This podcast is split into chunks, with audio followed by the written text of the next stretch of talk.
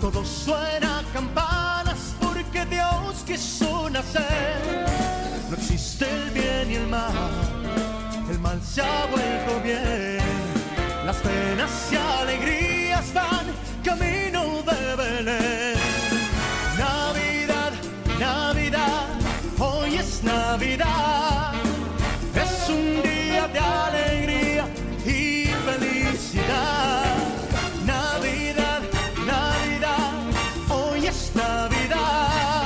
Todo lo que necesitas para que empieces tu día. Aquí en Buenos Días América.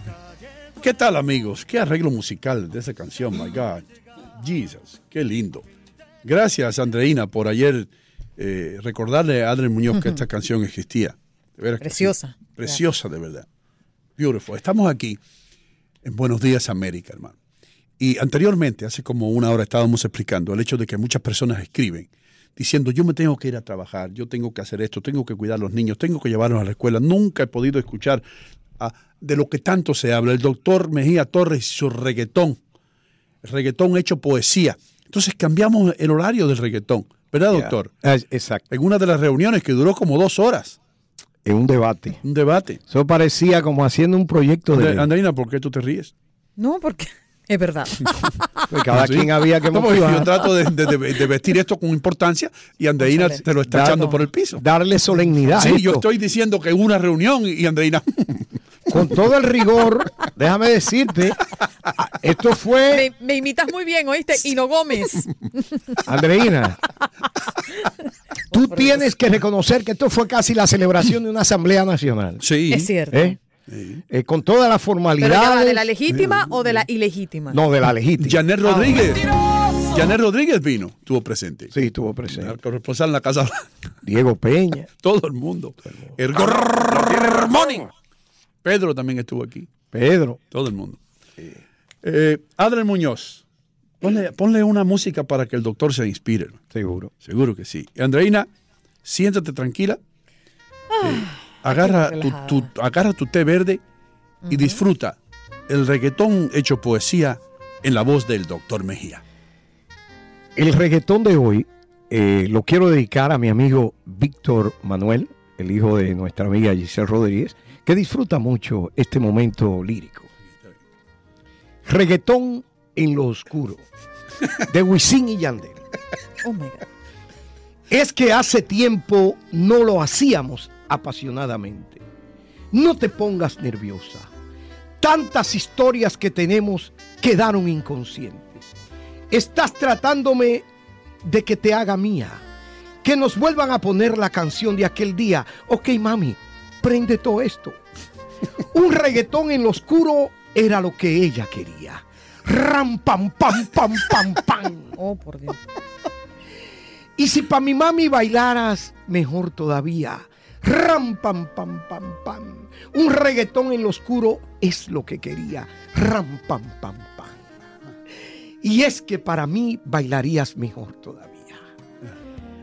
Un perreo en lo oscuro, duro, duro, duro. Tú tienes futuro. En la esquina te capturo, pero duro. Te doy duro.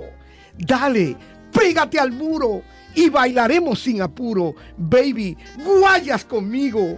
El sistema te lo configuro. Mamazonga rica como quiera que te pongas. Ay, Dios mío. No le gusta la cotorra ni la labia. Monga. Yo soy tuyo, mami. ¿Eh? Entonces, está bien, hermano. Vaya, doctor. Andreina, a ti se te estaban saliendo las lágrimas, yo lo No, sé. no, no. Me- no sé si de risa o de o conmovida. No, eso No, estoy confundida. Sí, yo te digo algo. El doctor Mejía, cuando él recita esos reggaetones, tú has hecho más por el reggaetón que Daddy Yankee, que Pero- Tego Calderón, que, que la, la- la Caballota, toda esa gente que J Cardi- Balvin. Cardi Oh, G. Cardi G. ¿Qué- ¿Quién? Cardi B, qué sé yo. Cardi B. No, si no te sabes el nombre del reggaetonero, ni yo primera vez que lo oigo. Cardi B. Cardi B, no sé. Oh, pero ustedes son unos eruditos. Oh, nosotros, pero sí, ¿qué te pasa? Because sí. Soy- soy. Eh, seguimos con lo que We hacemos sing. aquí. Todos los días, de lunes a viernes. de 6 a 10 AM, hora del este. Este programa es ya como una religión, hermano, de, de- de- Así de es. costa a costa. Como nosotros somos como, como el cura que da la misa el domingo, pero menos aburrido. Sí. ¿Capish? Porque el cura es como una letanía, es lo mismo. Sí, señor. Ponme la música de debajo de la manga, por favor. Ahora, eh, Adriel Muñoz va a tomar un curso hoy.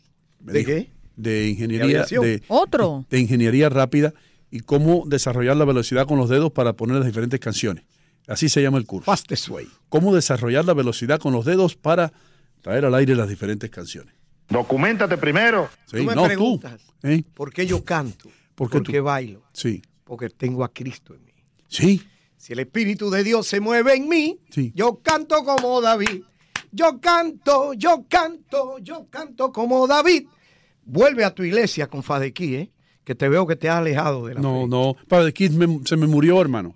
¿En serio? Murió Father Kid hace tiempo, hace años se murió. el- Bueno. el- el cu- un ¿Tú cura. lo imitabas también? ¿Eh? ¿Tú lo imitabas? No, pero yo le veía el miedo en sus ojos cuando me veía, te lo juro. El Father Kid se, se- se asustaba conmigo. ¿Y por qué? Decía, you know, what are you doing here now? Él hablaba así. ¿Entiendes? Yo decía, Father, I have a problem, I have a big problem. Let me sit ¿O él down. era tu consejero? Oh, sí. O porque cada vez que tú ibas era algún problema. Algún problema, tenías. hermano. Me habían echado porque, Oh. porque tuve una pelea, eh, me, me- me tuve un accidente por allá, y, eh, esto, lo otro. eh, yo era un desastre. Él siempre fue tu consejero mi consejero. entonces. Oh, sí. El hombre me daba unos consejos. Yo tenía dos consejeros. Él y, y- y una monja que hoy es mi ángel guardián. Sister Perpetua Dean. Ya. Sister Perpetua para mí era como una madre. Hermana, Yo iba- Per- y yo, la hermana perpetua. Y yo iba al convento y me encontraba con ella en, en- en- ¿cómo se llama? En, en la iglesia del convento. Y ahí se respiraba paz, hermano. Cuando yo entraba a ese convento, me decía un lunes por la tarde, por ejemplo, que no había nadie. Y tú oías las monjitas caminar por allá a la distancia, un eco dentro de aquel edificio laberíntico. ¡Wow! Pero yo, yo sirvo para leer libros de esos en español, ¿sí o no? Sí, sí, sí. Sí, Tú dominas bien la, la, sí. la que uno llama la oratoria sacra. ¿O- ¿A qué? La oratoria sacra. Bueno, tú tienes que saber decir una sagrada. historia, hermano. Tú tienes, cuando, eh, Orson Welles era el mejor que lo hacía. Por eso Orson Welles le llamaba a la radio el teatro de la mente. Porque Orson Welles te metía en la mente lo que él estaba pensando y tú lo veías mejor que en la televisión. Por eso Orson Welles era el rey de la radio. O hipnotizador, entonces. ¡Oh! Ese hombre formó un revolú aquí cuando hizo the, the War of the Worlds, la guerra de los mundos, que paralizó el tráfico, el, tra- el tráfico. La policía tuvo que ir al estudio en Nueva York y decirle, óigame, ahora mismo usted va a decir que esto es un programa radial porque la gente se está tirando para las calles, que los marcianos aterrizaron y que están aquí, que nos están atacando y todo, todo lo, No lo decía serio. en serio lo dijo. Ladies and gentlemen, the Martians have landed. Eh, cortamos este reportaje para traerle a ustedes noticias desde New Jersey.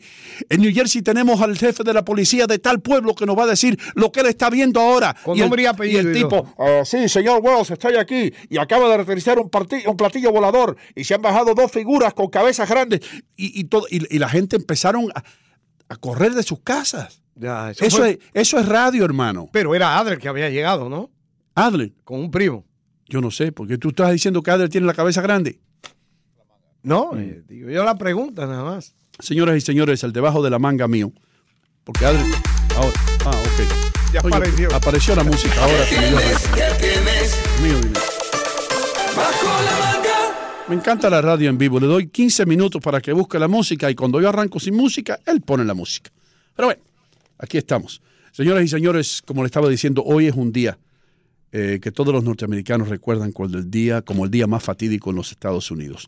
El día que comenzó la Segunda Guerra Mundial para este país. Ya estaban dando ya la Segunda Guerra Mundial, que como todo el mundo sabe, en 1939, cuando Hitler invadió a Polonia y toda esa vaina. Pero nosotros sí nos metimos de lleno en un día como hoy, en 1941. El arquitecto detrás de todo esto fue un japonés, el admiral Isoroku Yamamoto. Así se llamaba el tipo. Y después que Japón invadió el sur de Asia, los japoneses ya pensaban, caramba, nosotros, este, porque invadieron el sur de Asia, porque los, españoles, los japoneses ya estaban peleando, estaban metidos en China y todo eso, y querían más recursos y más petróleo. Invadieron eh, el sur de Asia y eso hizo que este admiral, que también era brillante, eh, dijo, vamos a tener que pelear con los norteamericanos de todas maneras. Los Estados Unidos no van a dejar que nosotros sigamos invadiendo países y vamos a tener que pelear con ellos. ¿Por qué no hacemos un ataque sorpresa? Acabamos con la, con la flota del Pacífico y quitamos a los Estados Unidos como enemigos, porque los vamos a destruir. Y ellos creían que todos los barcos, todos los portaaviones más importantes estaban en Pearl Harbor, ¿no? En el puerto de Pearl Harbor, en Hawái, que es territorio americano, como muchos saben. Pero no era así. Cuando los japoneses atacaron, eh, esto dejó, les voy a decir, 2.467 personas muertas, mayormente soldados que estaban ahí, 1.718 heridos, y todo esto fue causado en un periodo de dos horas. Pero ¿qué ocurre? Que los norteamericanos tenían muchos de los portaaviones más importantes fuera, en alta mar, y los japoneses no pudieron destruirlo. Y habían trasladado ya algunos aviones. Y algunos aviones se habían ido. Y entonces, ¿qué pasó? Que los Estados Unidos no recibieron un golpe de knockout. No, no fue así como los japoneses lo habían planeado. ¿Qué es lo que es knockout? Knockout, cuando en un boxeo tú, tú tumbas a alguien. Entonces, ¿qué sucede? Regresan los japoneses y empiezan a analizar lo que había sucedido. Y este mismo admiral que había edificado y que había planeado esto por meses, él personalmente entrenando los pilotos que iban a atacar a Pearl Harbor, ¿qué pasó? En- sí, admirante. Admiral no, admirante, perdón. Admiral. Yo traduzco del inglés al español a veces. Ok. El admirante, esto es lo que hace. Él se va después que vinieron los aviones de reconocimiento japoneses y vieron lo que estaba pasando, pa, pa, pa, y se da cuenta, hermano, que no habían destruido por completo la flota del Pacífico. Ay, papá. ¿Entiendes? Y ahora el japonés regresa, se sienta allá, se toma un té caliente y dice esto. Estas son las últimas palabras de la película Tora, Tora, Tora, que quiere decir tigre, tigre, tigre. Y si usted puede rentarla un día, rente esta película, alquile la- a la película para que se dé cuenta de lo que sucedió, porque dicen los expertos que es la película que más capta la verdad de Pearl Harbor. Esto fue lo que dijo el japonés. El admiral, el almirante, perdón, Isokuru Yamamoto. Esto fue lo que dijo. Creo que todo lo que hemos hecho es despertar un gigante que estaba durmiendo, llenándolo de una terrible determinación. Eso fue lo que dijo el tipo. Wow. ¿eh? Y fue cierto. Y fue cierto, hermano. Y no, re- eh, mm, repite por favor el nombre de la película. Tora, Tora, Tora, que en japonés quiere decir tigre, tigre, tigre, que fueron las palabras eh, en código eh, que quería decir para los japoneses que, que- que ya la misión estaba eh, llevándose a cabo. Tora, Tora, Tora. Tora, Tora, Tora. Tigre, tigre, tigre. Esa era la clave. Entonces la película se llama así. Y es la película bien hecha, con datos, con todo estudiado. Y se dice que es la película que mejor capta la realidad de Pearl Harbor en eh, diciembre 7 de 1941. Anyway, O sea, un día como hoy. en un día como hoy. Exacto. Me imagino que aquí se llevarán a cabo alguna, ¿verdad? Algunos eventos Bueno, de recordación. ¿eh? Existe un dato curioso en Pearl Harbor, el Arizona, que fue el barco que ahora se usa como, como reliquia y donde tienen un puente por encima del barco y, y ahí lo han dejado así, con todos los marinos dentro del barco. Hay marinos allá adentro que... El ¿Actualmente? Actualmente. Que, que el gobierno de los Estados Unidos decidió, y los familiares lo también, decidieron dejar eso así como su tumba. Su tumba final, ahí hay todavía marinos en el Arizona. Y dicen aquellos que han estado allá, yo nunca he estado, que de vez en cuando sale una gotita de aceite del fondo del barco que sube a la superficie y se ve cómo va subiendo y se esparce por la superficie del agua. Y aquellas personas que analizan estas cosas dicen que eso quiere decir que el barco todavía llora. Hay lágrimas que salen del barco.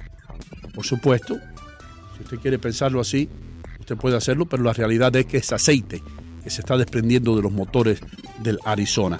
Si usted va a Hawái, usted tiene que pasar por el monumento a el ataque a Pearl Harbor, que es el barco Arizona. Ya regresamos con mucho más aquí en Buenos Días América.